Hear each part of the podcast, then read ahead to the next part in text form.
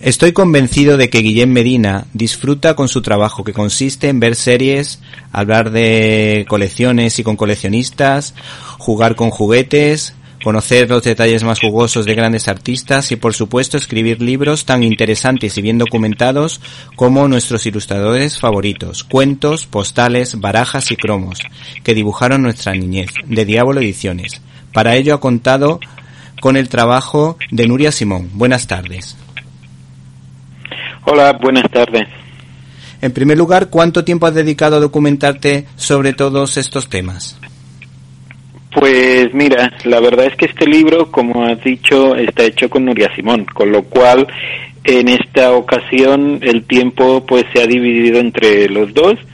Y bueno, unos Nuria se ha encargado de hacer los dos primeros temas que corresponderían a cuentos troquelados y a postales y yo me he encargado de los otros dos, que corresponderían a barajas infantiles y cromos de picar, que todo esto, pues bueno, eran ilustradores que marcaron de alguna manera nuestra infancia. En primer lugar, o en el primer apartado, nos encontramos con los grandes cuentistas de la historia, como Perrol, Andersen o los hermanos Grimm. ¿Qué destacarías de todos esos cuentos y de esos ilustradores españoles? Bueno, la verdad es que los cuentos clásicos, pues eso, precisamente se llaman clásicos porque han ido pasando de una generación a otra y, se han hecho muchísimas versiones a lo largo de la historia. Y, bueno, y, ah, son, es eso, ¿no? Que todavía tú lo sigues viendo, lo sigues leyendo, sigue gustando las historias y, y, a mí me gusta particularmente porque cada capítulo vemos pues todas las visiones que han tenido esos ilustradores de un mismo cuento, pero bueno, cada uno viéndolo desde su propia perspectiva. ¿Y tú crees que los niños de los 70 y 80 éramos conscientes del trabajo de estos dibujantes que imagino que pretenderían ser didácticos? Yo creo que de alguna manera sí, porque eh, cuando ibas a, ahora no tanto, ¿no? pero cuando antes ibas al kiosco, a una librería y habían tantos cuentos para elegir, elegías a veces los de un dibujante muy concreto porque te gustaba más el estilo, porque, bueno, de alguna manera lo hacían mejor, o por ejemplo, con los cuentos de Ferrandis, porque además regalaban siempre algún, algún juguetito, ¿no? Cada, cada cuento llevaba, cada personaje llevaba un, un detalle además. Y bueno, y eso eran formas que aunque no, no, no fuésemos muy conscientes, pues hacían que nos decantasen que nos decantásemos más por un ilustrador que no por otro.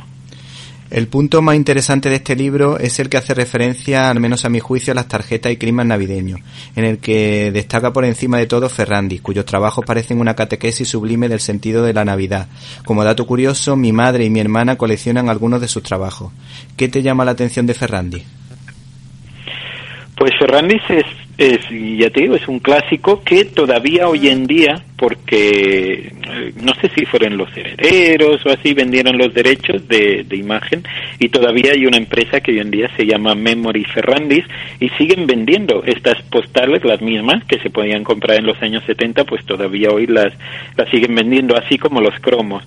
Y Ferrandis supo, supo hacer un, un, un, un dibujo muy agradable pero que además eh, ha perdurado ¿no? con el tiempo. Además, eh, él se encargaba de hacer también los textos, ¿no? que muchas veces, eh, por un lado teníamos los escritores y por otro los dibujantes, pero en su caso se juntaban las dos características y aparte, pues eso que te he dicho antes, que, que, que yo creo que era un detalle súper importante, ¿no? que cada cuento llevase su propio juguete y que, y que las postales pues tuviesen ese estilo tan personal de él que, que la gente a veces buscaba postales de él, ¿no? Cuando antes podías ir a comprar de muchos autores, postales de Navidad, que era que era muy habitual felicitar las navidades con postales y, y tenías de muchos autores muchas variedades pero la gente siempre tendía un poco a ir hacia Ferrandis, ¿no? Porque era un clásico y porque gustaba mucho el, estilo. A mí me llama la atención porque yo creo recordar que una compañera mía que se dedica a la educación me comentó que en una, había una papelería dedicada o que sabía o que solía siempre adornar y sacaron el máximo producto al, tema de Ferrandi, pero es que incluso todavía aprovecha, ah, seguramente será en relación a lo que tú comentas de esa empresa, todo el material para promocionar o para adornar su, su papelería y llamar, hacer una, de alguna forma una llamada de atención para que todo el mundo se fije en ello.